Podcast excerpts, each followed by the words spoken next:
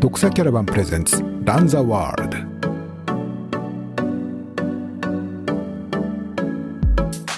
えっ、と6週ぶりのさっき数えたんですけど6週はいあそうですよ目ね。ぶりのサンデートレイルということでなんか、岩佐さんが出張、海外私出張行っもてたりタイに行っていたりとか、うん。この間あれなんか僕すみませんなんかキャッチアップできてなかったけどちょうどタイに行っている間になんかナミナミさんとあのトメさんであ甲州アルプス、はいはいはい。甲州アルプス。あ、はいはい。出ましたね。お疲れ様でした、はいお疲れ様です。僕はペーサー？疲れてない。ナミナミさんもあ疲れたか。あ選手だったの？はい。あ両方二人とも選手としていや僕はペーサーですペーサーそうですよね、うん智也の、うんはい。どうでしたかそちらは？ちょっとその辺の、まあ、雑談から入ると、はい。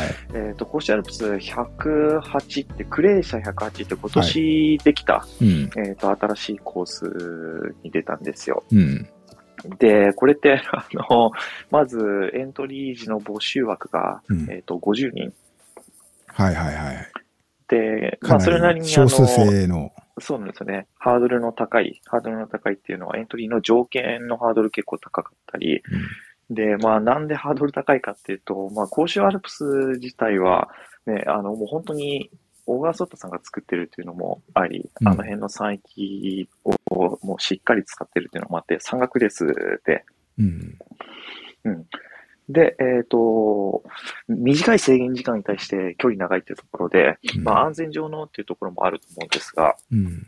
うん、そんなところから、あの、人数も少ない中で開催されたので、あれ何キロでしたっけ、なみねみさん？えっ、と、二つのし、えっ、と、甲州アルプスの中で用意している、えっ、と、み、もう10あった3カテゴリーのうちの2つ繋いでるんそうですよ、ね。オート、オートルートっていうのと、んマロニエうんルートっていう、二つのコースをつなげて108うんうんのクレッシャーっていうふうにしてる。うんそうですよねはい。はい。で、前半の、えっ、と、1周目が60何キロ。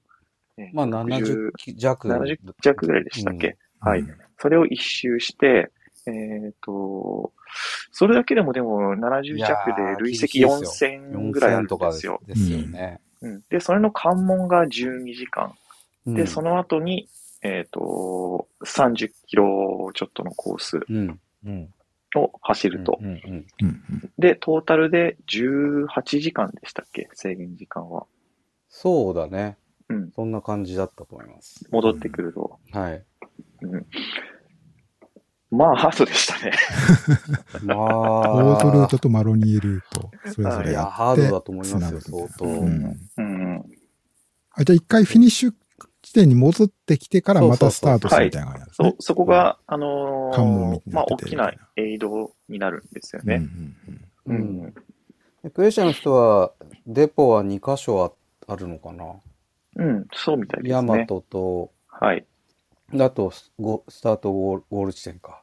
うん。うん。っていうところですよね。いや、まず、あの、僕の結果を話す前に、なんか、まあ、大会の印象は本当に良かったですようね。ん。うん。まあ、とにかく、うまあ、えっと、この時期、まあ、寒いはい。けど、空気も綺麗で、うん富士山がもうどこからでも、な、もう、これ UTMF でしたよね。そう、UTMF でしたよね、実質。UTMF あ富士山の見えるという UTMF より富士山多分綺麗だったとう思います。ん、うん。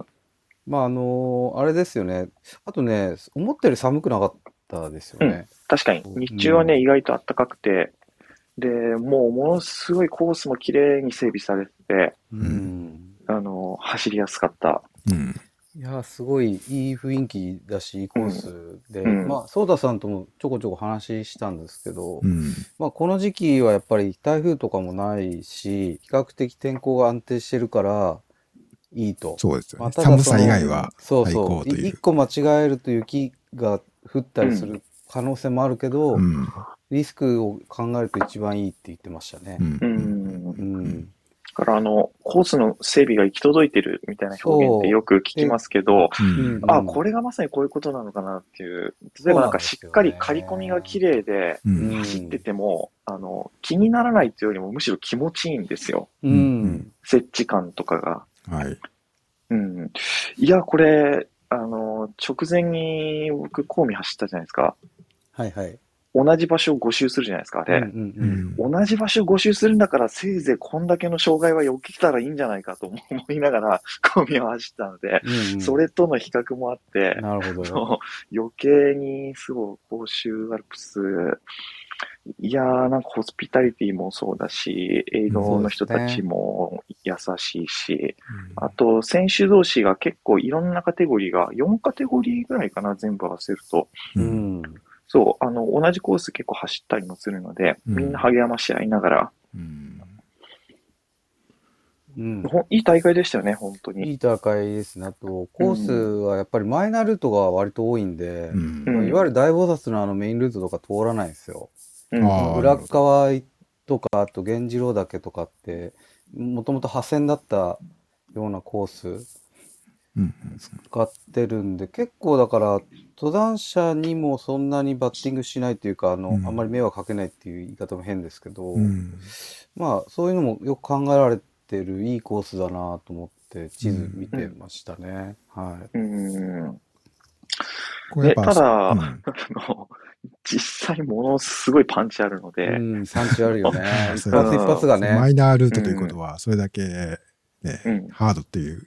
まあ、あのーあれなんですよ。そう、やっぱり上り下りがはっきりしてるというか、うんうん、その一発一発が結構で、でかいじゃないですけど、うん。うん、なんかね、イメージはあの、僕、あの、滋賀で、あの、比叡山の裏っ側でよく練習してたんですけど、平山とか、はい。あっちに近いかな。あの、うん一回の上りが1000アップとかあるんですよ、あれも。うんで、同じような感じで、で、両線出てこう、走るみたいな。うんうん、うんだ結構似てる感じで、パンチある感じかなと思いましたね。それがちょっと整備が割とされてるっていう。う。うんんね、あの、源次郎岳がね、あの、2回出てくるんですけど、そう。で、あれ、1400アップとかだっけ ?1 う回。ん。だから1時間半とか2時間弱ぐらいはかかりますかね。でうね。う。うんんだってクレーシャのやっぱり2発目の源次郎だけっていうのは結構厳しいと思うんですけどね。なかなか。うん。うん。そう。やっぱり、あの、同じとこ2回通ると自分の疲労度がね、うん あの如実にわかるっていうのが、わかるそう、走ってて。うんうん。ね、そんな感じでしたね。そうですよね。うんまあそうそう。いろいろ。まあ、僕自身はまあもうダメダメでしたけど。まあなんか、いろんな要素があって仕方ないかなっていう。まあ、講師、講義の疲れも、あ、もちろんあるだろうし。うん。まあ、あと、ちょっと一番気になってるのが UTMF へのこう、モチベーション的なね。ああいうのも含めて、うどうなんんだっていうのは、ちょっと。ああ、まあね、それ、はい大大会にかけてそれ自体は全然なかったんですけど、うんうんただ、あの、あの、やっぱコーミとこれが3週間ぐらいしか間が空いてなくて、うんそうですよね。で、えっ、と、まあ、それは分かってたことなので、どういうふうに体休めて、うん。うん、あの、星アルプス持ってこうかなっていうのはテーマであったんですけど、元から。あとは、えっ、と、コーミの練習している時から、どちらかというと、甲州アルプスのことを考えながら、コースプロファイルとか自分で撮ってたっていうのもあって、うんなので、まあ、2戦連続っていうところは前転に動きながらだったんですけど、うん。えっ、と、想定外だったのは、うん。あ、の、やっぱ3週間、えっ、と、低空飛行なトレーニングすると、うん。体力維持じゃなくて、やっぱり激しく落ちるなっていうのを感じて、うん。おそのね、ね落ち方が全然自分の思った以上にだったから、だからなんかイメージではこれぐらいまで出力できるだろうと思ったんですけど、うんまあなんか実際もう本当に最初の10キロ、20キロぐらいでもう相当パテちゃったっていうのがあって、はいはいはい。うん。だからそのイメージと実際自分の体の動きのギャップが、あの、レース中感じて、そう、なかなかね、モチベーションも含めてね、上がりきらなかったなっていうのがね、ありなるほどましたね。うん。それは、ちなみにうんレストってど、どんな、全く走んないのか、それとも、うん。要は、スピード練習で短い距離だけをやるのかみたいな。それはどうだあったんですか？ほとんど走ってないです。ほとんどジョグだけとか、うん。で、講義終わって1週間はもう全く走んなかったし、で、そこから、あの、トレイルもその期間中1回、2回ぐらいしか走ってないかな。2回ぐらいかな。なるほど、なるほど。ロングも1回、えっ、と、30キロぐらいの林道を走ったぐらいで、うん。あとちょっとジョグでつなぐぐらいで。う、。うんん。うんですね。なので、そうん、スピード練習やったとしても、あんまり変わらなかったと思いますね。う。ん。なんかうん、その辺最近、藤岡さんが面白いコメントを出してて、うん。やっぱり、そこ、とはいえ、なんかこう、心肺機能をある程度一定に高める練習はうん。してた方がいいような感じのコメントをしてて、うんはいはい。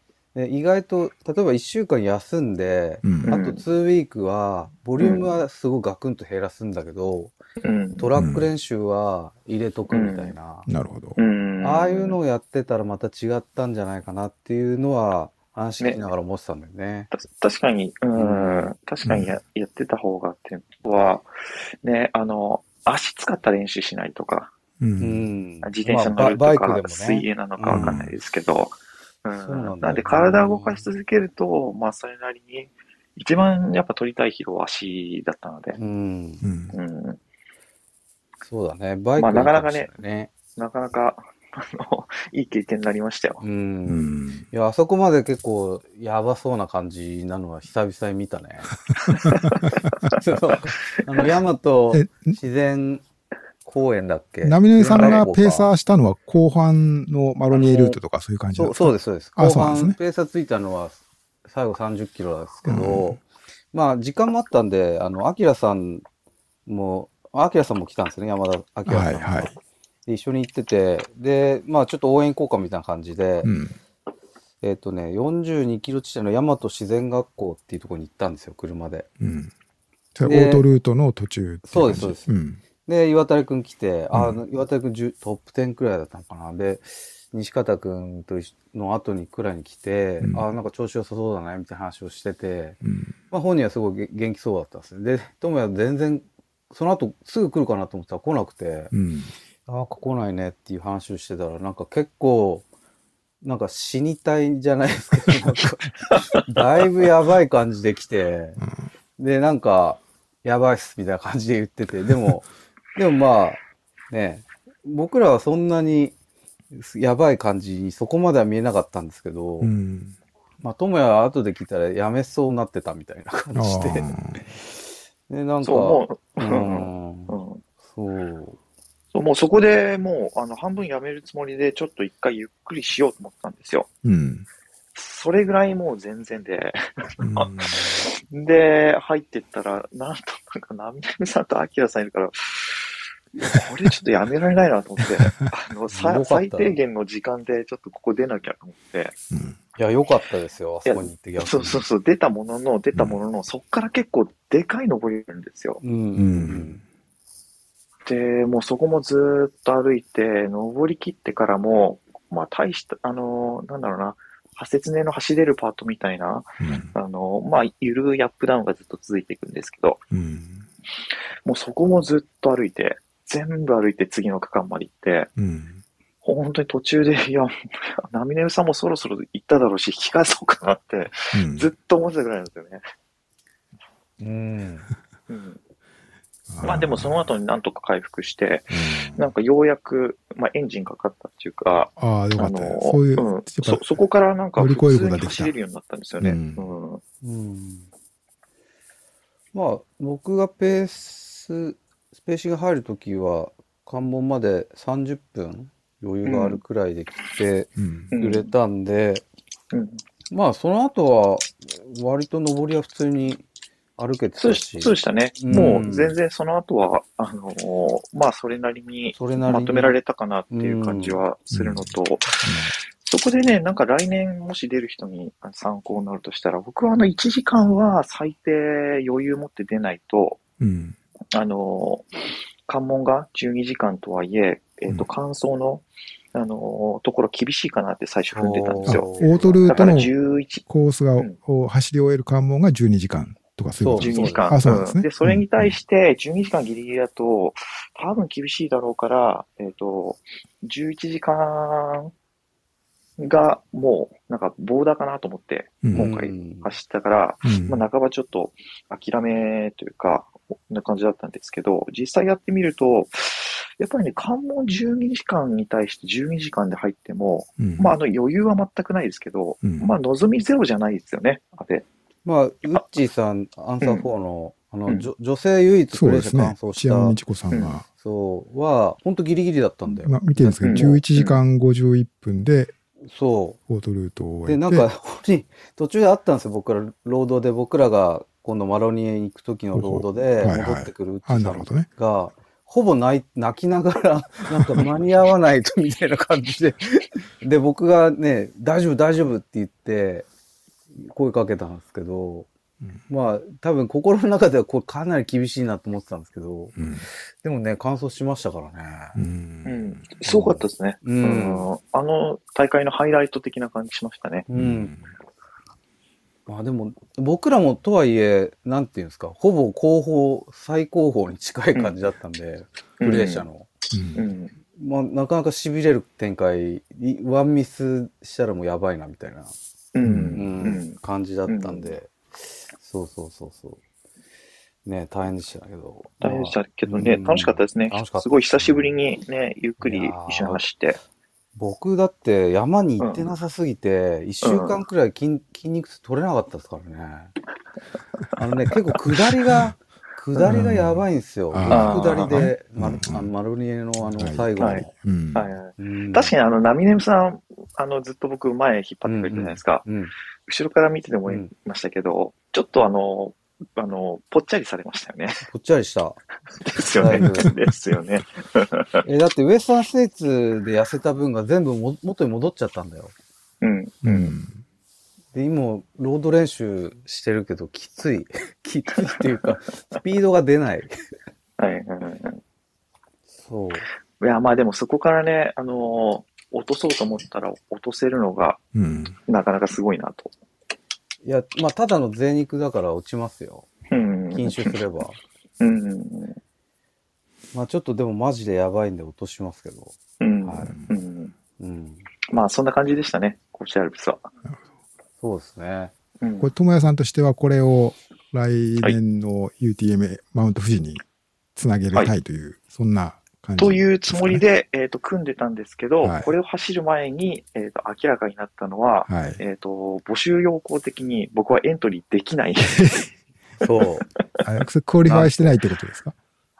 えっと、あれですね、あの、イトラポイント10ポイントっていあうのが、そのポイントが足りないということですか？じゃないですか。うんう。ん。で、ポイントはこの大会走ったことと、こう見てゲットできたんですけど、はい。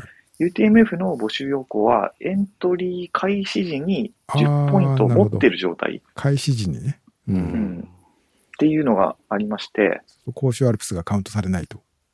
コーチアップスも、コーミもか、あ、コーミーもか。かなうん。え、コウミも？なあ、のこあコーミはカウントコウミはいされるかけるんじゃない？うん、そうかそうか。講あいや、でも、こでいや、でも、コーミがその時点で、ポイントを申請して、えっ、ー本人にあ入ってる状態じゃないとーなら。ないから、もしかしたら、だからゼロだったかもしれないですああ、ね。そうなんですか。うん。でもなるほど UTMF 定員割れしてるっぽいよ。ね。うん、そうなんですね。うん。うん。まあ、そのあたりのね、今、まさにトマさんおっしゃったようなこともあって、うんなかなか qualify ししてできる人がす少ないんじゃないかなという気はしますよね。まあ、もう定員割れしてるかどうかちょっと僕はオフィシャルなことは何も聞いてないんですけど、うん、まあ、その可能性はああるだろうなというか、ね、あの、い定員割れっていうのはオフィシャルではないんですね。や、おまあまあまあ少なくとも大大会のウェブサイトには出てなかったと思いますが、ううんん。まあ、いや、あの、この前、スリーピックス、んあの、あ仕事で行って、関わってる方がそんな話をしてるということで。はい、その時にですね、はいあの、前夜祭で隣が千葉さんだったんですよ。ああ、そうなんですね。おお。うんあ千葉さんが言ってたってことですか？ち千葉、で、いや、ちで、千葉さんが隣にいて、うん。で、僕、ここ、この、えっ、と、ポッドキャスト経由でお話ししたことはあったんですけど、はいはいあったじゃないですか。はい。うん UTM 中止になった時出てくれて、うん。でもリアルでお会いするのは初めてで、ああ、なるほど。初めましてとお話ししたら、うん千葉さんがなんと、うんポッドキャスト聞いてます。ファンですって言ってくれましたよ。やば。さこんな。未確認情報を簡単に言っちゃダメじゃないですかね。そう。あありがたい、ありがたいですけど、千葉さん、ちょっと、あの UTMF のないんじゃないですかってうん。言ってお。きましたよ、もう。じゃあもう、ともくんが出られそうですね。あの、大丈夫です。出られる。やったらなんか実際に、あの、うんまあ、あの、まあ、それなりの人数が、やっぱり、えっ、と、もう、スライドしてる、うん。うんロールオーバーしてるから、はい。ね、あの、あどこまでそう、うん、その人数の整理っていうのは、なんか今年結構難しいんだろうなっていうのは、うんなんとなくお話を聞いていて想像するところで、うんあそれは20年大会のロ、うんこううん繰り越しが、あれ23年まで、2年分の繰り越しですよ2年ね。分の繰り越しが今年出なかった人が来年どれぐらい、えっ、と、出るのかっていう。再来年も繰り越しできるんでしたっけね ?24 年まで繰り越しできるんだったかな。そんな長いですか？そんなには長くないのか。今年までだったはず今年までで。確かっていうことは、うんまあ、権利行使するならそこまでにしないといけないっていうことだけど、うん、そうですね。実際にどれくらいの人ができるかというようななるのかと感じ。。あ、けどあれ、あの、もう一回権利行使しあ獲得していれば、はい。ポイントを取り直すというか、はい。必要はない、ないんじゃなかったんでしたっけ？ただ直近、えっ、と、1年間の中でなんかレースはなんか出なきゃいけないとか、細かなところはありましたよね。なんかね、うん微妙に、ちょっとね、ねあとはあの今までだとと違うんですよね。うん。今までだとトップ100の選手はい。は優先権あったみたいですけど、なんか今年はそれないっていうあ、のも、。なんか耳にしたな。うん。うんなので結構、こう、厳選というか、うん。うん、なかなかハードルは高いっていう感じがしますよね。う。うんん。そうですか。なるほじゃあ、どね。ちょっと残念ですね、UTMF はね。ね、うん。縁がないですな。縁ないですね、ね本当に。うん。けど、縁まあ、もしかしたこういうもしかしたら、まあ、なんはか、い。年内にうん少しつ追加追加っていうか、なんか、その、そういう、もし、待って、募集定員、まだ余裕があるんだとすればあれ、ばね。はい。ねなんうんか、ありそうなそうなった時ってエントリーするんですか、智也は？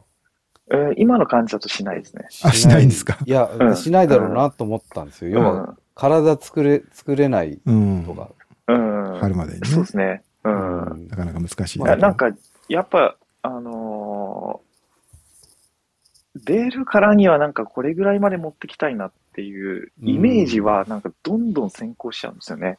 うん、で、それってじゃあ実際どれぐらい時間かかるのっていうところが、うんまあそれなりに見積もりもできるようになってくるじゃないですか。う。うんん。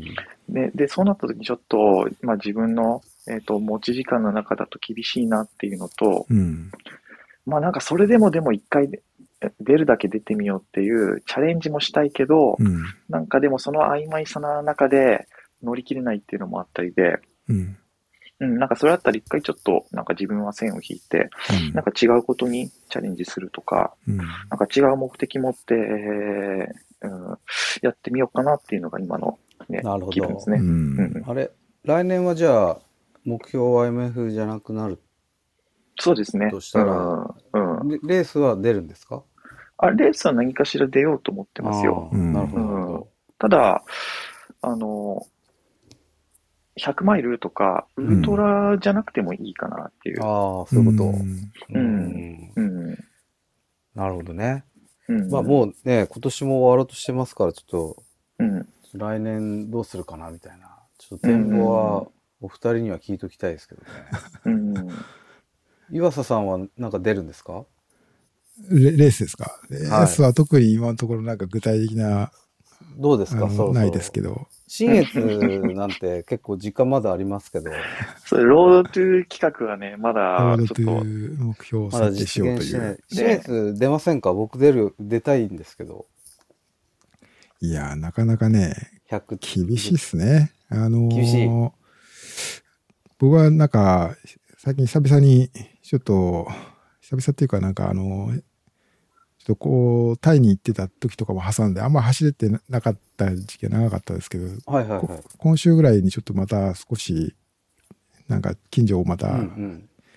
走ってみたりもするんですけど、はい。なあの、前にも増して衰えたというか、ああららら。の、なんていうか、まあ、あとあの、まあ、なんていうんですか、あの、お二人にはちょっとね、お話ししましたけれども、こうタイから戻ってから、あの、コロナ感染というのもありましてですね、はいはいはい。うんこれも、まあ別にその大した症状ではなくて、今もそんな悪くないんですけれども、なんかそういうのも関係してんのかしらと、こう思ったりもしてしまいますね、なんかね。ああ、うんななんか、結構やっぱり人によっては心肺機能が戻らないみたいなね。いやなかなか、うんあと僕もなんか、そんな別に熱とかそんなか咳とかそう、もう全然ほんの一週間もしないうちに収まったですけれども、ただ、やっぱなんかこう、あの、なんていうんですかね、こう、せ咳っていうか痰が絡んだりとかっていうのは結構長く続いて、ちょっとまあそんなに激しくないんですけど、っていうことは多分なんか、どっか、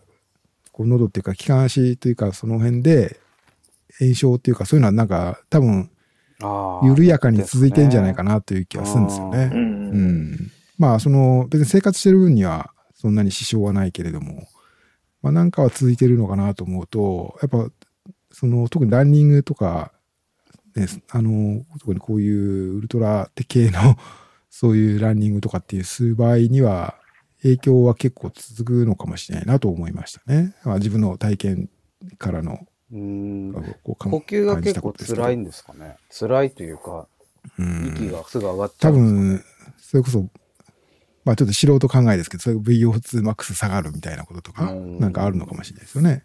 うん。自分も3月に感染したんですけど、うんその時は、やっぱりね、体がね、重たい。あの。その隔離期間明けて、う。うんん。まあなんかそれは家に今2週間いたら どうかとまあか言ったらそういうのもね、あると思うんですけど。そりゃそうだっていうのもね、うん、あるけど、まあそれにしてもなんか走ってても、うんうんだるい、あの、なんかだるいってなんだよって、なんか、あの、感じですけど、うんそう、だるさがずっと残るっていうのはね、ありましたね。そうなんだね。ナミネムさんも一回なった方がいいですよ。いや、俺多分な、なってると思う。あ、ワクチン4回目、うん4回目打った時の倦怠感はやっぱあった、あったけど、これが多分ずっと続くのかなとか思いながら、うんうん。多分ね、僕だって、だってアメリカだってかなり行ってる、行ったり、いろんなとこ飛び回ってるけど、うんう。ん。多分なってると思うんだよ。うん無症状で。うん。うん。なでも何もなかったっていう。うんはい、はい。わかんないですけどね。でも、うんなってる人から言わせると、いや、絶対なってないよ、それって言われるんで、はい。なってないのかもしれないし。うん。まあやっぱあの、こ公認されたいですね。陽性っていうふうに。いや、いいらないです、その。いらないですか？いらない。毎日検査してください。あのね、やっぱね、こう、やっぱ四十も半ばくらいになってくるとですよ。う。うんん。思ったのは、昔とすごい圧倒的に違うなと思うのは、うんうん。衰え、一回こうトレーニングするじゃないですか。はい例えばウエスタンステイツに向けて。うんうんで、やめて、レストして、そのまま走んなかったり、うん。こう、や、やんなかったりすると、衰えるじゃないですか。で、そっからもう一回引き上げるのが、昔はこのくらいでできたのにっていう期間の倍以上かかるんですよ。うん。それが、年々ひどくなってきてるなと思って、うんはい。最近思ったのは、うん。ピタッとこう、レストはちゃんとするんだけど、うんうん。心肺能力は高いところで維持させておかないとダメだな、みたいな。あの、冒頭に言ってた話なんだけど、うん。ブーツマックスの方は、そう、その疲労はちゃんとはい。抜抜くと、エエンデュランスはい。のボリュームを減らして、うん。はい。回復はさせたり、内臓もね、うん。疲労も取ってくんだけど、うん。はい。ちゃんとやるとトレーニングをやっとかないと、うん。はい。どんどんそこの回復が遅くなる。で、要は、そうするとトレーニング期間も長くなっちゃうじゃない。次の目標に対しての。うん。うん。回復させるまでに、まず。うんうん。だからそこがちょっと、どんどんひどくなってるんで、うん最近はちょっと来年、来年とかい今ですけど、うんそそれを意識して、なるべく負荷はかける。だけど、ううんん、っていうのは落とさないようにっていうのはしようとしてますね。うんその辺って、あの、藤岡塾は結構なんか共有されてたりとか、トピックに上がったりするんですか？上がってますね。だから、とにかく、なんていうんですか、その、練習こなせなくても、はい。し要は心肺能力を維持するような取り組みはやった方がいいっていう感じ。うんうんううん。んだから、例えば週5走って、そのうちのは 3, い2日はね、ジはいョグとかできないんだけど、はい。その 3, 3日走れるうちの2日間はテンポ入れたはいりインターバルやるっていうのはやるっていう。うーん。なるほどですね。うん、そうすると、そこの VO2 マックスとかそこら辺の、あのー LT のレベルが割と保っててさえいれば、うん。回復って早い、早いっていうか前の数字に戻るの早い。のでそ。こは落とさない。だから前はすすっぱり落としてたんだけど、はい。冬の間はそういうのやめようと思って、だからマラソンをしようと思ってるんですよね。はい。はい。うんううん。ん。うんや山には行けないけど、まあいはいろんな事情があって行けないんですけど、うんうん。そこはちゃんとやるっていううんのはちゃんとやろうってますけど。うん。うんまあそこってね、分かってはいるけど、でも実際やるの大変じゃないですか。まあ、いや何かっていうと、なんかトレーニングってやっぱね、全部込み込みで、えっ、と、うん緩いものもあれば、ハードなものもあって、うんうんそれを一週間鳴らしたときに、こう、どうワークさせていくかだから、そうだね。きついものだけ取り出すってメンタルだいぶやられますよね。ああ、うんまあそんなことないですか？僕はね、うん。結構インターバルとかも昔から一人でずっとやってるんで、うんあんまりなんか、えーなんかやるとき嫌だと思わないんだよね。ああ。めんどくさいなと思うけど。はい、はい。寒いから嫌だなとかそういうのは思うけど、はい きついのが嫌だって思うことはあんまりないんだよね。ああ、うんすごいですねだだ。ってきついじゃん、練習なんて。まあね。まあそうですけど、なんか、なんかね、インターバル、そう、うんインターバルもね、なんか多分こうれ、冠城さんから教えてもらってたせいもあるかもしれないけど、うん10本やろうとするときに、うん。やっぱ6本目から練習じゃないですか、大体。うんインターバルって。だからそこまではアップだと思ってるから、うん。うんあんまりだから、導入の部分は迷わないですね。なんかやらなくて、そうですうん。はい。そう。だから 6, 6本からが、なんかはい練習だから、そこからきつくなってきてからが、いよいよ来たな、みたいな。なんかワクワクする感じがするけどね。なるほど。なるほどうんなんか自分は、あの、全然ここね、あの半年ぐらいそういうのやってて、それ自体全然嫌じゃないんですけど、うん。やっぱなんか、えっ、と、モチベーションありきで、それ、それなりにやってるので、うん。本当になんか日常生活のルーティンまではまだね、落とし込めないですね。だから、や、あの、途絶えると、そこもやっぱり、えっ、と、同時に途絶えちゃうし、うん。その中で何やろうとするかっていうと、やっぱなんかそっちよりも、ジョグで一旦リフレッシュみたいな方を、うんまあまあ、ついつい、えっ、と、優先させたくなるなっていう感じはね、ありますよ。だそれは僕も若い時というか、まあさね、ま、前までそうで、それは、うん、あの、戻せるからさ、すぐ。うん、うん。でも、うん最近戻せないから悩んでたんだよね。なるほどですね。そう。はいだから、みんな同じような悩みあるんじゃないのかな。後半になってくると。うんーえ、そんなな、なみねむさんは？来年はなんかもう目標を立ててるんですか？僕はもう決めてて、7月、まあ、受かればですね、タホリムもある、はいタホリムか。7月のタホリム、はい。これでサブ24するっていうのと、うんはい。あと、新越、うん。はいはい。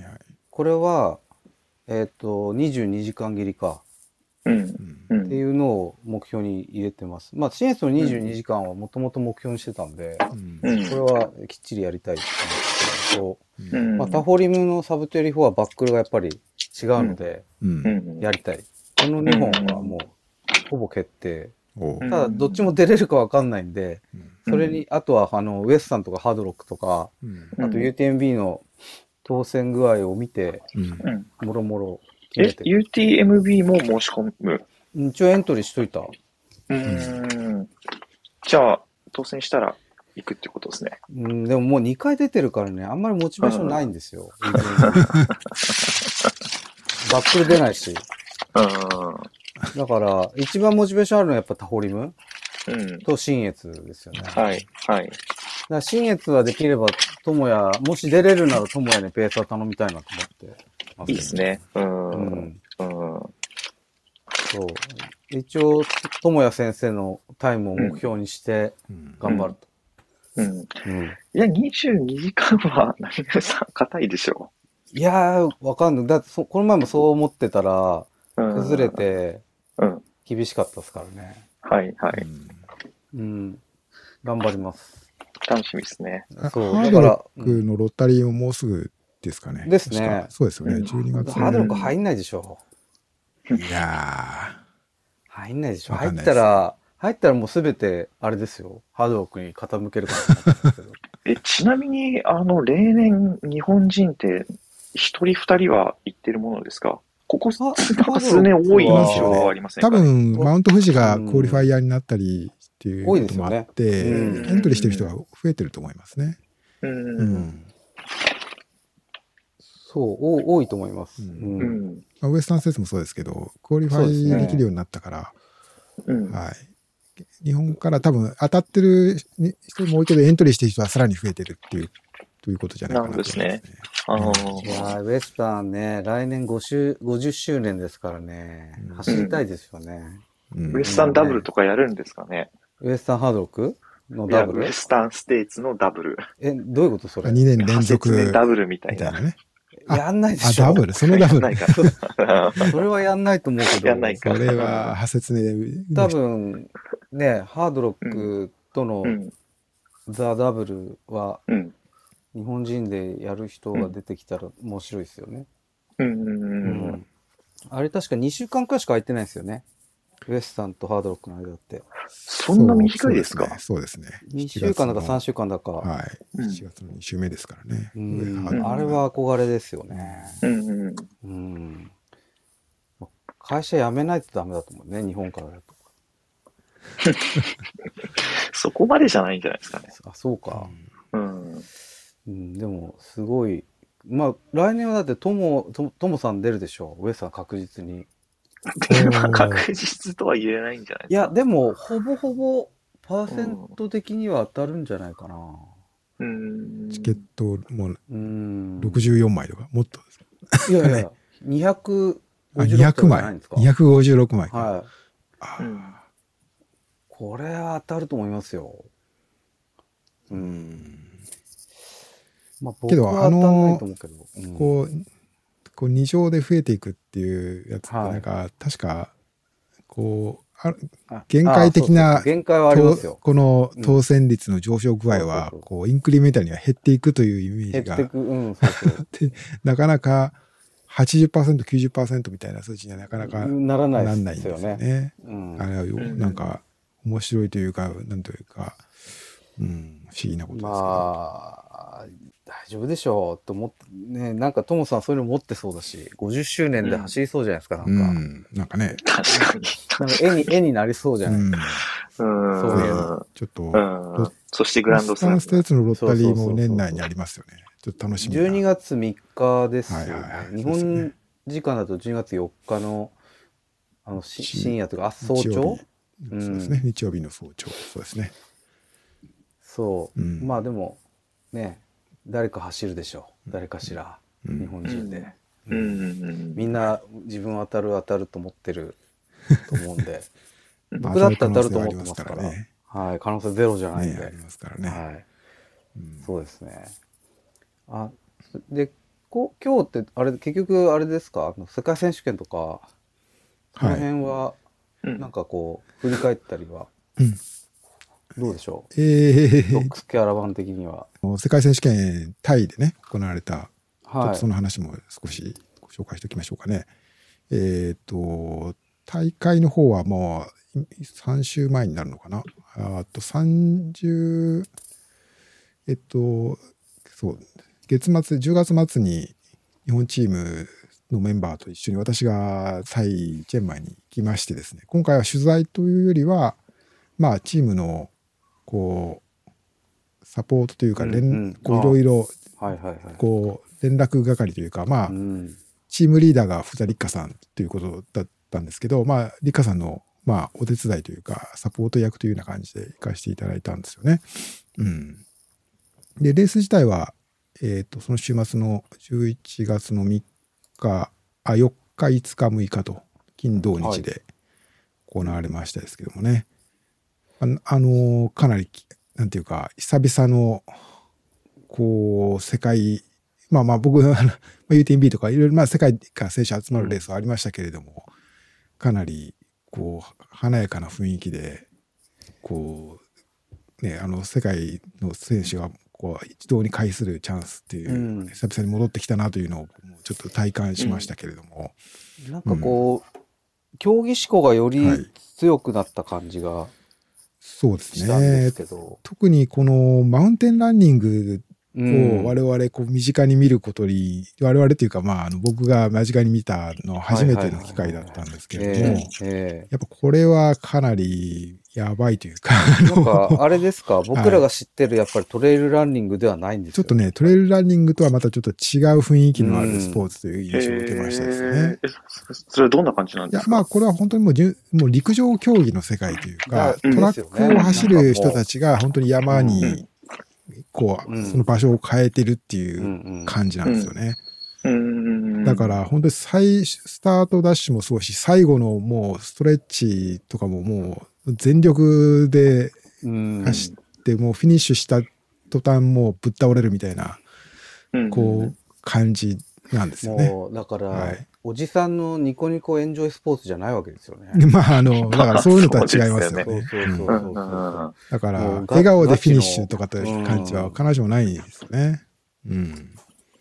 いやだから、ね、ケニア勢とか、うん。はい。あのーケニア、ウガンダの選手がマラソンの持ちタイムが2時間10分以内の人たちがワンサが出てるわけですよね、多分。そうですね。うんあとまあ、それとか、そういう、マラソンではなくて、例えばそういう3000メートルとか、とか1万メートルとか、やうんっぱそういうところで、こう、やってきてる人たちが、あるいは今もやっている人たちが、まあ、こうのん。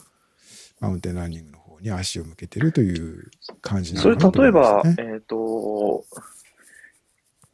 日本で言うと、駅伝をやってる、メインでやってる、あの、若手の人、はい。20代前半うんの人が、そのままその流れで行って、例えばなんかやれそうな、なんか気配っていうのはあるんですか？これやっぱりまあ、日本勢がもし上位に入るとしたらそういう人たちだと思いますよね。ですよね。うん。あの、は箱根系のはい。人たちとか、とかまあ実業団とかでやっている人たちが、うん。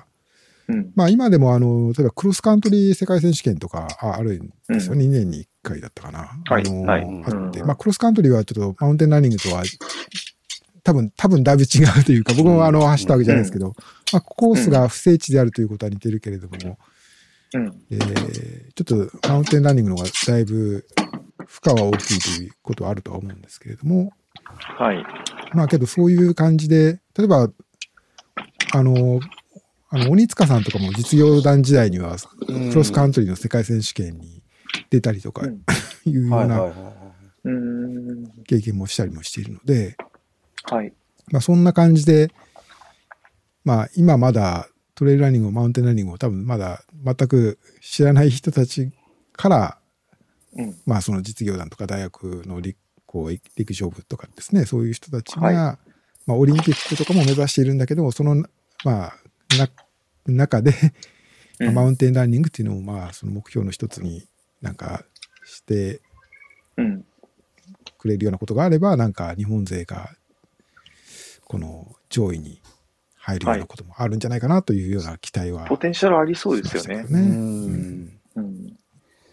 だから、ちょっとこの辺も今後日本も変わっていくのかもしれないですよね、うんここの競技に関しては。そうまあ、僕のこの,、ああの楽観的な期待としては、まあ、そういうところでこう、ま、山というかマウンテンランニングですよトレイルランニングですよそういうところにもう少し目が、そのまあ、メインストリームのリ、トトラックフィールド陸上競技の方からこう、うん。関心を持ってもらえて、あその結果としてうん。またその100マイルとか、まうんあ、トレイルランニングの方にも、あのもっといろんな選手がうん。関心を持つというようなことが起きてくれば、うん。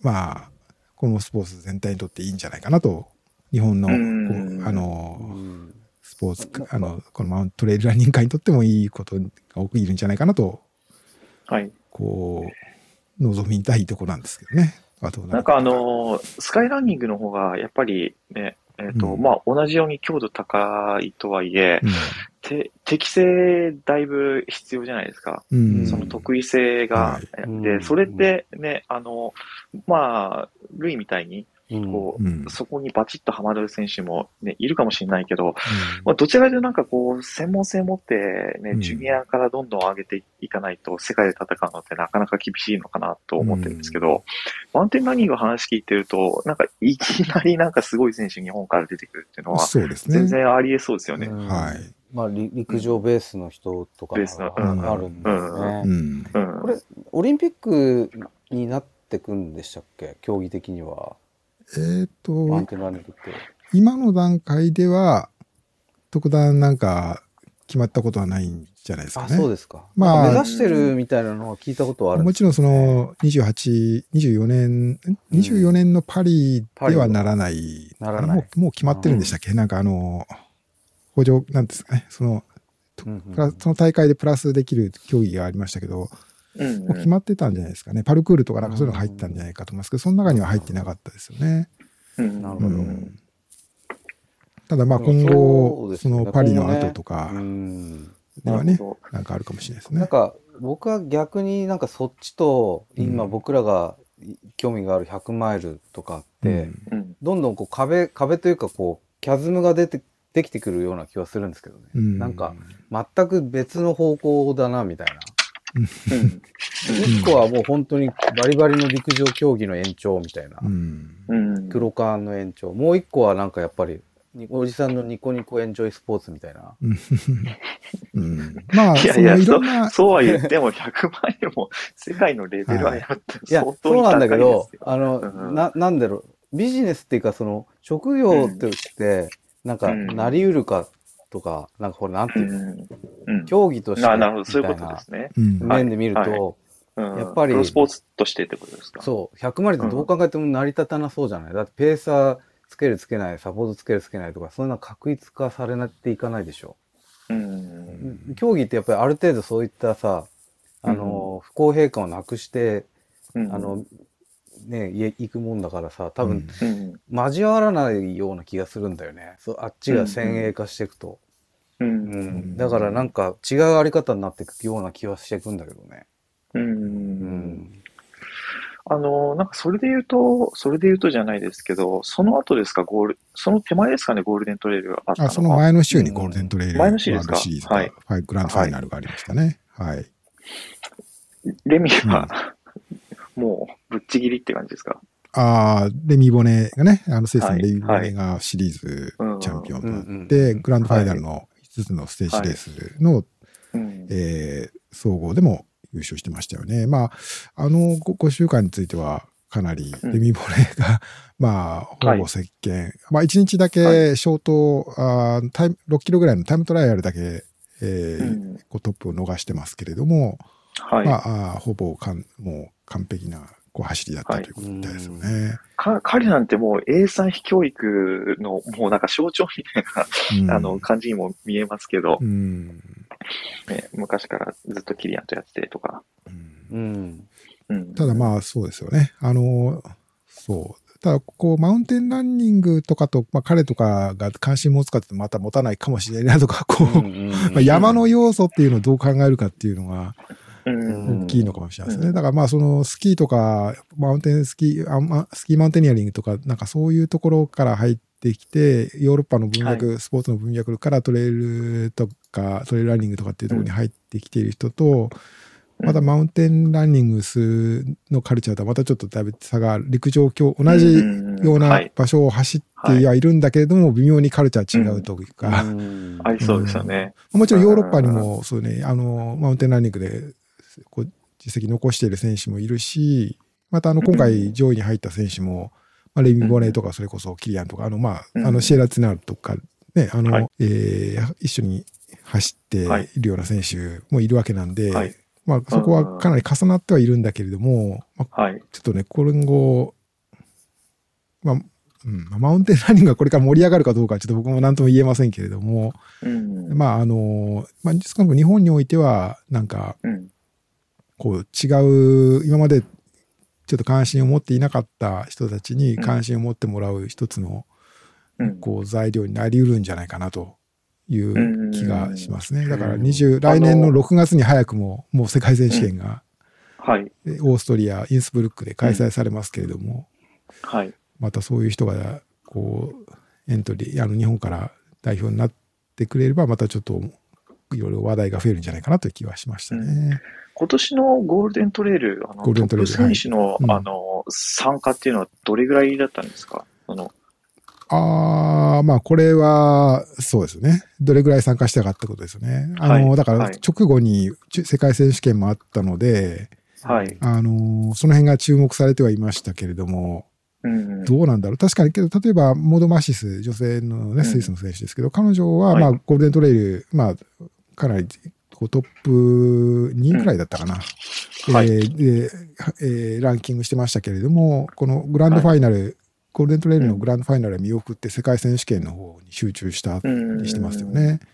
うん。まあ、両方出た上田瑠衣選手みたいな人もいたけどはい数は少なかったし、世界選手権ではあんまり結果は残してないように思いますね。これってちなみに、あの、その世界のトップアスリートからすると、うん。あの、ななんですか、あの、団体というか、どっちを優先させるみたいな動き、どっちに価値を置くっていうのは、今なんか、動きとしてあるんですか？いや、まあそ、そんなて決まった流れっていうのが必ずしもあるとわけではないと思いますけれども、まあ、はい。ただ、まあ、ゴールデントレイル多分年間通してのシリーズ、うん。ワールドカップみたいなイベントはい実現になっているので、まあそこはいにうん。こうシリーズとして挑戦してきた選手にとってはやっぱ思い出はそこで、うん。えーこう締めたいっていう思い出はあるあるでしょうね。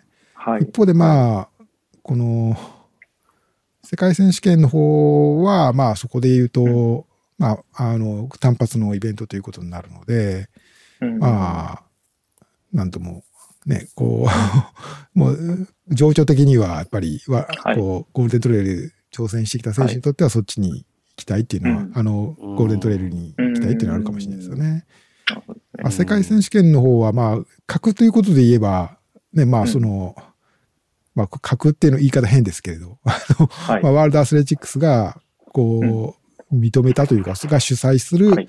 世界選手権のタイトルっていうのは、やっぱり、うん。こう、サロモンが、こうね、やっている大会よりも、それはた、はい。位置づけとしてはまあ高いんじゃないかということは一般論としては言えると思いますけれど。はい。はい。た例えばなんか国によって、例えばフランスだとかだと思いますけれども、うん。まあその、えー世界選手権の代表に選ばれたら、まあ、あー何週間か前からは、そのレース、控えるようにというような、こう、はいはい。へー指導というか、そういう、はいあの、はいそうですよね。まあ代表していくわけです禁則令みたいなね、こうコントロールしてるだところもあったみたいですね。まあ、そこは国によって違ってるみたいで、まあ、あの、いろいろ話題も、にもなってたみたいですけれども。はい。はい。うん。まあなんかそういうのが今後、淘汰じゃないですけど、こうんう、あれでしょうね。流れが決まってくような感じしますね。うん。ううんん。まあ過渡期なんでしょうね。うんうん。うん。まあ、ただ、この、ね、もう少し時期がずれていれば、まあ、どちらはいも、共存共栄、あの、どちらも盛り上がるじゃないですかね。まあ、今回はこの、まあ、世界選手権の開催地が、こう、アジアだということもあまあ、タイということもあって、やっぱそのうん6月とか夏の季節にタイで、ちょっと世界選手権難しい、雨とか、まあ、雨季だとか、うんそういうこともあって、気温とかもあって難しいということもあって、まあ、この時期になっているんだと思うんですけど、はあ。まあ、ヨーロッパで開催だと今度、インスブルクの場合6月ですけれども、まあ時期が違うので、まあ今回みたいにシーズンの最後にいろんなイベントが集まる中でのレースがバッティングということはないかもしれないですね。うん。うんまあ6月は6月でまたウエスタンとかもあるだったりする。また、これはこれで、まあ、あれなんか、どどうここに出てあるソースウエスタンってなんか、か関わりがあるの？いや、もちろん100マイルはね、あの、世界選手権ないので、うん。必ずしも重ならないんですけどね。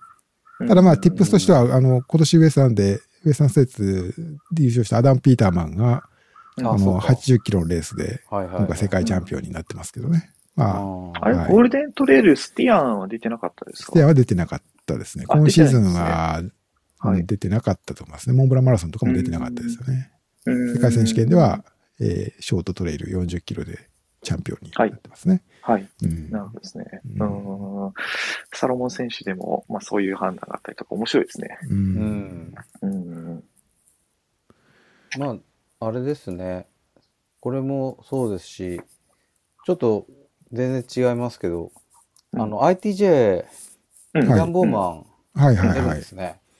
これはビッグニュース。そうです。ね。僕もあんまり知らなかったんですけど、あの、この間、千葉さんからそういう話聞いて、はいリリースも出て、はい。あのーね、ちょっとびっくりしましたけど、まあ、この、多分そういうゴールドウィンさんの、多そう分いろんな、プロモ、ね、うんあのーいろんな声声掛けというか、そういうことがあったということだと思うんですけれども、うんえー、来し、再来週か。ね。楽しみなんと、はい。あれですかね。アキラさんとこ写真撮り行くのかな。多分行かれるんじゃないですかかもしれ。ないですね。う。うんん。多分それは、ね、お仕事的に多分行かれるんじゃないですかね。で今回も豪華ですよね。その ITJ のメンバそうですね。な日本の、ね、あの、なんかこの距離のあの、うんメインレースに、ね、なりつつあるというか、日本選手権化してきてる感じはしますよね、去年から。ー。ルイは出ないって言ってましたけど、うんまあ、それを言っておいてもかなり早いうんメンバーが揃ってる感じですよね。まあ、今回もこのレースが、まあ、来年の6月の世界選手権の代表選考の一つにもなっているということもあるかと思うんですけど、うん結構、まあ、そこを狙う人もいるんじゃないかと思うんですよね。まあ、なんか、岩佐さんやるんですか？また配信。そうですね。実は、この週は私もいろいろありまして、おえっ、と、まあ、えーライブ配信の、オフィシャルのライブ配信はい。を一応やることに。なっております。今、準備中で、今、話してるところなんですけど、あと、その、この同じ週末にですね、はい。えーっと、またチェンマイでドイインタノンバイ、ドイインタノンタイランドバイ UTMB っていう、これもありまして、は。はいい。はでい。これもですね、えーだからこれが金、銅とあって、えー、10、9、10かな ?9、10とドインタノンがあって、で、日曜日にイズトレイルチャーリーというこれ、ビッグな週末ですね。タイランドバイ UTMB はトモさん出るって言ってましたよね。そうなんです、そうなんです、そうなんです。これで、なんか、アンサー4のコバンも出るって言ってましたよ。あーあー、なるほどね。はい、はい。はいあれ？田中さんも出る？違う。田中さんは出ないか。JR さん。一応タイ、村田亮君とか出るんですかねあ出るああ、そうですね。うんうん。まあ、このドインタノンの方も、えーばあ UTMB ワールドシリーズの、えーアジアパシフィックメジャーということになっているので、あとまあ、ウエスタンセーツの、あの、ゴールデンチケットレースにもなっているということもあって、まあ、あの、上位2位以内に入れば、ウエスタンセーツのチケットでもあるし、すごいですね。あと、んまあ、トップ10ですね。あと、100マイル、100キロ、50キロ、それぞれのレースのトップ10に入ると、それぞれの該当、あの、対応するモンブランのエントリーチケットが、まあ、ゲットできると。抽選なしでですね。えーゲッあるいは、まあ、エントリーフィーもなしで、えーゲットリー、ゲットできるという特典があるということもあって、結構熱いレース。まあ、その辺を意識して出る方も多分きっといるんじゃないかなと思うんですけど、あの、ダドインターノンの方には、えっと、もうすでにエントリー、えーエリート選手のいろんな紹介とかも出てたんですけど、それ見ると、例えば、50キロでは、えークレイジーカロ、甲斐弘樹さんとかですね。あと、森本さん、森本浩二さん。で、100キロの方が、えー吉住さん、えー枝本かな子さん、えーそれから三浦さん、三浦雄一さんね。えーと、あとうん吉村健介さん、丸山翔馬さん。うん100マイルが、えー宮崎君野さん、丹羽香織さん、矢野純子さん、内山美智子さん。そして、えー男子の方で土井さん、飯野さん、板垣渚さん、そして井原智さんというような感じで紹介されて、日本のアスリートはそれ、そんな感じで紹介されてましたね。うん。というわけで、この来週、違うな、再来週になりますかね、の週末が大忙しというか、ビッグな週末になる、今年最後の、最後じゃないけど、まあ今年の年末のに向けたビッグなイベントということになりそうですね。。うん。はい。ちなみに今年はあれやるんですか？トレイルランナーズ・オブ・ザ・イヤー。こう、いやどうしましょうかね。やりますかね。どう？去年は、うんあれ？去年やりましたよね。去年やりましたよね。やりましたね。やりましたよねやりました、やりました。そうですね。毎年悩みますよ、これ。もうなんかやるかやらないかの1年からね、まされてしまうんですよね。この、そこは、どうしようって。そうですねまたなんか、もう、悩む、悩むし、悩むし、なんか怒られがあるんじゃないか、みいたいな。いいんじゃないですか、勝手に決めることだから。いいんですけどね。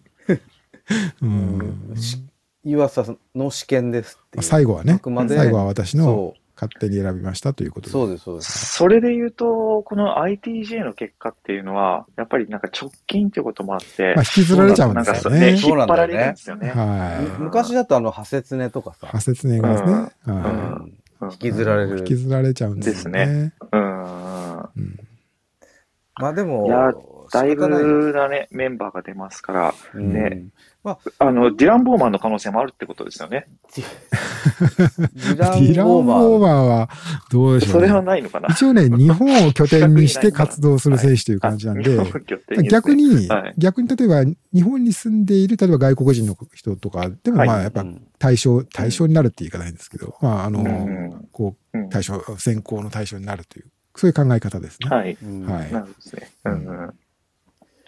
まあ、ここら辺はしょうがなくないですか？もう直近の方が印象やっぱ強いんで。うんです。ね。うん。あとはもう、岩佐さんの試験なのでっていうことで。うんあくまで。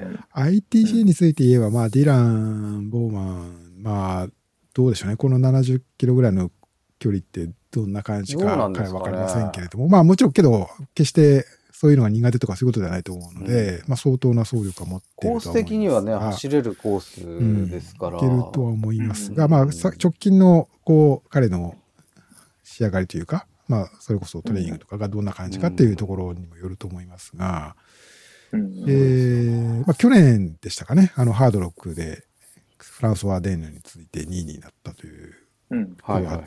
のはちょっとね、印象に残ってますけれども、うん。そうですよね。はい。まあ、あとは、まあ、吉野、吉野大和はい。選手、去年4位だったかな、でしたけれども、うんあとまあ5位、同じく5位だった小笠原光健さん、はい。ね、このあたり20代の若い選手たち、こう、今年は先頭を走ること。も十分考えられる。そうか。うん荒木さんね。鬼塚さん。鬼塚さんは、こう、こういったね、もう、あの、おなあじみのと、お王政。うん。王政。俺たちの王子が。俺たちの 数が王さんもこいや、今年ね、今年調子いいですね。調子ね、いい感じですからうんね。あれじゃないですか、やっぱり。王政、結構ね、うん。ランナーズ・オブ・ザ・イヤー、こう、最右翼じゃないんですか、いや、この今年の王さんは光ってますよね、うん。やっぱり。ね。うん。いや、でもね、そういう話をすると何回か変わっちゃう気がして、僕は今言わない、言わない。ああ、そういうことですか？ここで言うと、こかえって裏目に出ちゃうなる。なるほど、なるほど。うん。それは意識してるってことですか？こここを。どうでしょうね。どうでしょうね。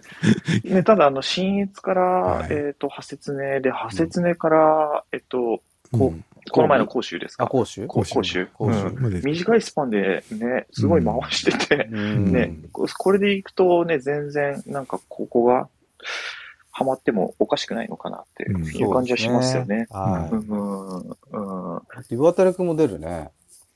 出ますね。あんそうですね沢柳選手もね、この距離なんか速い印象はありますし結構、年齢が若干、やっぱ若返ってきてますよね。今年齢そうですね。うんまあ20代のまん選手。万場さんがね、あの、この距離でどんな走りするのかっていうのはすごく楽しみですよね。早いですか早いでしょうね、本当に。うん。だから、派切ねもこの前の一周目はね、結構、結構というかかなり速いペースで、はいはいはいあの、走ってたっていうのを聞きましたし、ですよね。楽しみですね。楽しみですね。なんか、うんあの、僕はあまり全部ちゃんと見てないんですけど、先日放送された、あの、UTMB の、はいはい。うんえーグレートレースのあ、見ましたよ。UTMB の回では、マンバさんがちょっとなんか残念な感じで描かれていたという情報を聞きましたので、ちょっとここで取り戻してほしいなと。残念っていうか、ちょっと、あの、ああ。こう、注目されてたけど、あんまり良くなかったみたいな感じで、うまくいかなかったみたいな感じだ脚本ってことですか？はい。そういうなんかまあキャラ的になってしまったとはいいうことだったんで、やっぱこう、イメフォーカスとしては日本人ランナーとしてはやっぱ小原くんをはいメインにはい。据えてましたね。ここはマンバさんももう一段、こもうまあ個人的にはちょっと僕もマンバさんちょっとね、あの、注目というか気になる人なんで、まだまだお若いですからね。はい。どんどんやっぱり、あの、頑張ってほしいなと。そうですよね。あの、西村さんは今回出ないんですね。志村さんはエントリーしてないです怪ね。我怪我どうなんですかね？怪我してたんですけど、終わった後。あそうですかどうですうか。世界選手権の時もまあ、ちょっと少し、その怪我の話はされてましたけど、まあけど、レース自体はね、ちゃんと、こう、そうですよね。まとめるというか、うんまとめというかまとめてましたよね、うん、いい結果でしたけれど。川崎くんもそうですけど。うんうんあれ、これすごいですね。やっぱ、ね、みんな年齢を見ると当たり前だけど、みんな僕より年下ですね。かなり。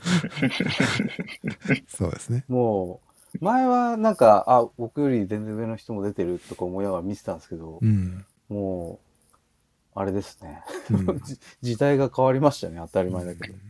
これ、えっと、女子で言うとやっぱりはい。秋山選手は、女性の方はですね、うん秋山ほのかさん、ねやっぱりこれがね、うん。ちょっと今シーズン、あの、先日の世界選手権も、えー14位っていう結果でしたけれども、まあ、あの、非常にいい内容というか、あのん、前半はトップ10に入るぐらい、かなり、こう勢いがあって、このままはちょっといけないんじゃないかと思いましたけれども、まあ、あのちょっとねもちろんトップ10は逃しましたけれども、まあ、かなり善戦したというか、うん。あの、 ITRA ポイントっていう、 performance index の、 ITRA ポイン ITRA index かな、 ITRA スコアっていう考え方で見ても、えっ、と、国内で走っていた時に、彼女なろ720ぐらいのスコアになったと思いますけれども、うん。やっぱあのー秋山さん、あんまり海外でのレース、そんな、多分仕事柄もあると思うんですけど、なかなかこう、の1、2年ぐらいは出てないので、やっぱその、場所を移せば、その、そういうコンペティブな環境の中で走ればもっと力が発揮されるというか、レースでも、ももうさらに伸びしろがあるというのか、そんなことを僕は見ていて、改めて感じましたけれども、あの、今回の ITJ が、でも、さらに一歩上の、そういうパフォーマンス見せる可能性があるんじゃないかなというふうになんか感じましたよね。あとは、あの、板垣選手はこの距離はどうなんですか？ダークナイトさん。早いでしょう。いや、早い早いですか？うん早いですか？うんどの距離でも早いんじゃないかな まあ100マイルとかね、200マイルとか、うんああいうの印象が強いですけれど、あの、で活躍された印象は強いですけどね。うん。うん。だからこのご夫妻は、この週末はタイと伊豆に分かれて、それぞれレースとな。かですかね。ああ、すごいな そういうことになるんですかね。はい。すごいですねう。ん。ちょっとね、あ旦那さんがタイ出ると。ということみたいですよね。なんかそのエントリーのリストを見てたんですね。はい。タイ多いっすね、出る人。日本人結構出ますね、そうすると。うんモンブランを目指す人にとっては、かなりうん。頑張りたいというか、狙いモンブランもしくはウエスタンのゴールデンチケットみたいな。まあ、ゴールデンチケットを目指せる人はかなり人、こう、一握りだと思いますけど、まあま。あね、あの、けど、そういうモチベーションを持ってる人もいる。これって、今年のタイを完走したら、いじゃあもうエントリーできるんですか、来年の。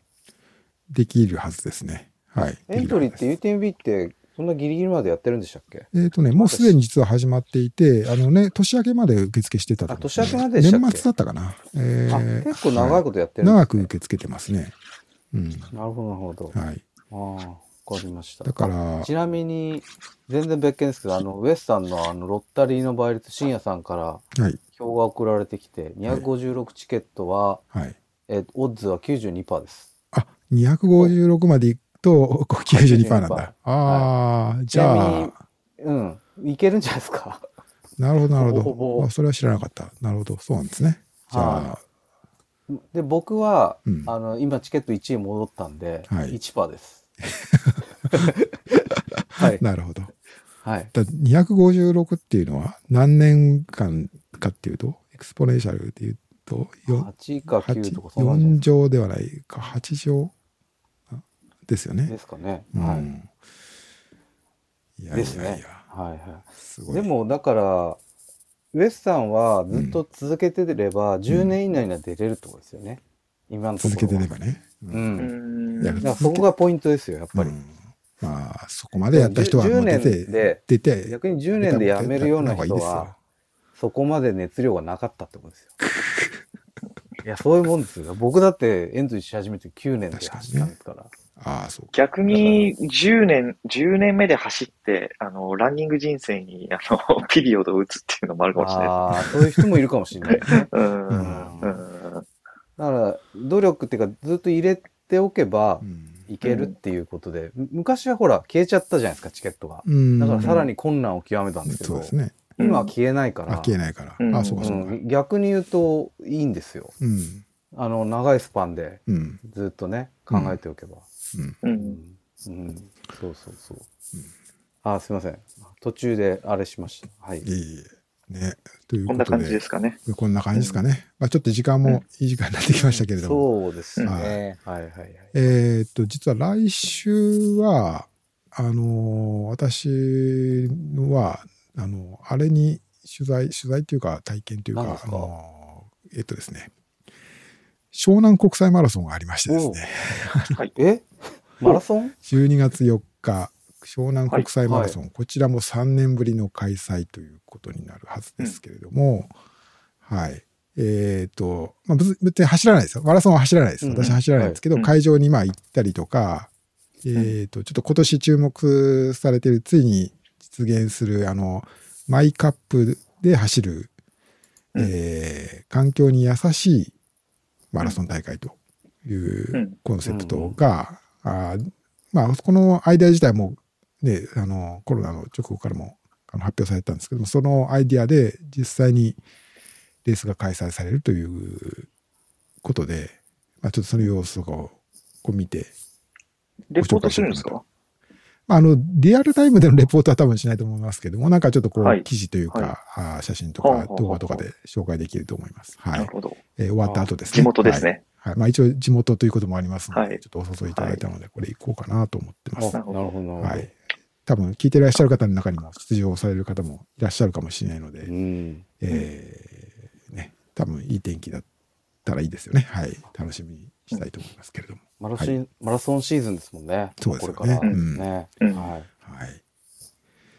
ちなみにカスタは僕出ますよ。多分。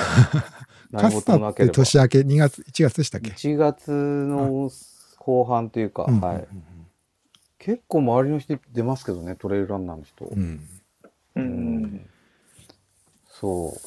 あんまりタイム出ないコースですけどね。うんまあ、一応そこで頑張ってうんタホリミにつなげられたらなと思ってますけど。うんうん。うん。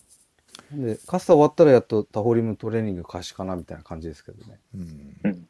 うん。了解です。えあとなんか STS でなんか集まったりしないんですかね？なんか、あの、ヤマトが、ああ、の、そうだそうだ。いあ、うん。帰ってくるって。ヤマトが確かうん。今年の年末ーうん。に帰ってくるって言ってたんで、はい。まあ、まあその話題はいいですね。あ、いいですね。う んいいですね。はいあの、まあ STS スレッドうでん。はいはいそうですね。やはい。りましょうか。リスナーの大和さんが、はい。大和裕太さんが、はい。あとなん、か聞くところによってフットサルもあるかもしれないっていう噂も、うん。うん。はい。うん。はい。うん色気配が、まあ、うんそういうのも含めて、そうですね。はい。なんかそれについて言うと、あの、ヤマトの方からリクエストがあったようで、はい、僕この日までいるんで、この日に日程変更してくださいっていうリクエストだったみたい。あーなかなかあのなかなかのですよねういううんやる気満々ですね。もうまあでもワールドカップもね、今ちょうど盛り上がってますし、みんなうん。トレイルランナー、サッカー久しくやってない人やりたいって思ってんじゃないですかね。うん。僕もやりたいって思ってますけど。うん。うん。はい、わかりました。はい。この辺りで、こん。な感じですかね。うん。はい。はい。